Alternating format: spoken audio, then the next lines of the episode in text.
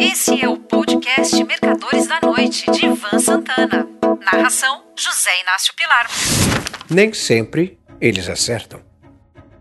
Em seu último comunicado, divulgado esta semana, o chairman do Fed, Federal Reserve Bank, Banco Central Americano, Jerome Powell explicou a manutenção da postura dovish expansionista iniciada por ocasião da chegada do novo coronavírus aos Estados Unidos, em março do ano passado.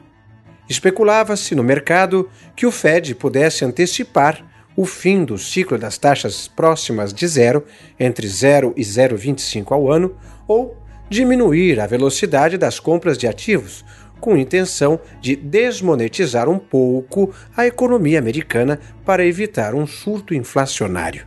Diversos CEOs das 12 divisões regionais do Federal Reserve System, alguns com direito a voto no FONC, Federal Open Market Committee, o Comitê Federal de Mercado Aberto equivalente ao Copom brasileiro, haviam defendido um abandono gradual da política expansionista. Mas não.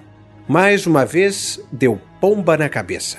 O mercado americano de renda variável gostou, tanto que o Industrial Dow Jones, o SP 500 e o Nasdaq fizeram novas máximas históricas. Dizem alguns críticos de Powell que ele estaria pondo em risco a estabilidade do sistema financeiro.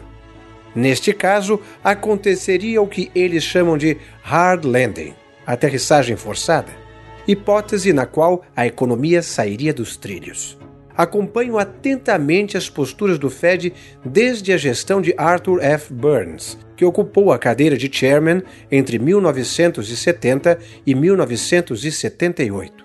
Coube a ele tentar, sem sucesso, descascar o pepino provocado pela Guerra do Yom Kippur, em outubro de 1973. Seguiu-se uma forte alta do petróleo e o início de um período de inflação só domado por Paul Volcker no cargo entre 1979 e 1987. Entre Burns e Volcker, o posto foi ocupado por G. William Miller, entre 8 de março de 1978 e 6 de agosto de 1979. Ao assumir a cadeira de chairman, com minhas desculpas pela redundância, Paul Volcker encontrou a inflação em 11,3% ao ano. Num ataque estonteante de gavião, Volcker elevou a taxa básica para 20%. Evidentemente que funcionou. Após uma alta inercial para 13,5% ao ano, em 1980, o CPI, Índice de Preços ao Consumidor, despencou para 6,2% em 1982 e nunca mais marcou dois dígitos. Nomeado pelo presidente Ronald Reagan, Alan Greenspan substituiu Paul Volcker em 11 de agosto de 1987. Dois meses e poucos dias após assumir o cargo de chairman, Greenspan se deparou com o crash de 19 de outubro daquele ano, também conhecido como Black Monday, no qual o índice industrial Dow Jones e o SP 500 perderam um quinto de seus valores. Numa atuação espetacular, Greenspan, apesar do pequeno período de atuação na casa, inundou o mercado de dinheiro e debelou o crash no nascedouro. Tanto é assim que, no ano de 1987, a Bolsa de Valores de Nova York fechou em ligeira alta, contando do início de janeiro ao final de dezembro. Alan Greenspan não ficou apenas nisso. Por ocasião da bolha das .com entre 1995 e 2000, ele liquidou a fúria especulativa com uma simples frase, que incluiu a mais do que conhecida expressão exuberância irracional, irrational exuberance.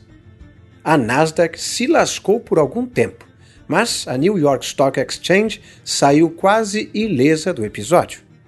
Foi aí que Greenspan descalçou as sandálias da humildade e passou a andar de sapato alto. Taxas de juros excessivamente baixas provocaram a crise do subprime, a bolha das hipotecas, que acabou numa aterrissagem catastrófica. Entre novembro de 2007 e março de 2009, o mercado americano de ações se desvalorizou 44,6% Isso apesar da forte ajuda do governo às grandes empresas. A Greenspan se sucederam Ben Bernanke e Janet Yellen, que é a atual secretária de Tesouro de Joe Biden, que, com todo respeito, não federam nem cheiraram. Veio então Jerome Powell e sua postura combinada de encarregado da política monetária e Surgeon General. Sim, Surgeon General, um dos responsáveis pela saúde nos Estados Unidos. Powell sempre dá a entender que, enquanto não houver garantia de que a pandemia e seus efeitos nocivos serão debelados, as taxas de juros ficarão próximas de zero. O tempo dirá se ele tem ou não razão. Se tiver errado em suas deduções, os Estados Unidos da América do Norte precisarão trazer o Paul Volcker de volta. O problema é que ele morreu em 2019, aos 92 anos. Um forte abraço. Você ouviu Mercadores da Noite de Ivan Santana. Narração: José Inácio Pilar.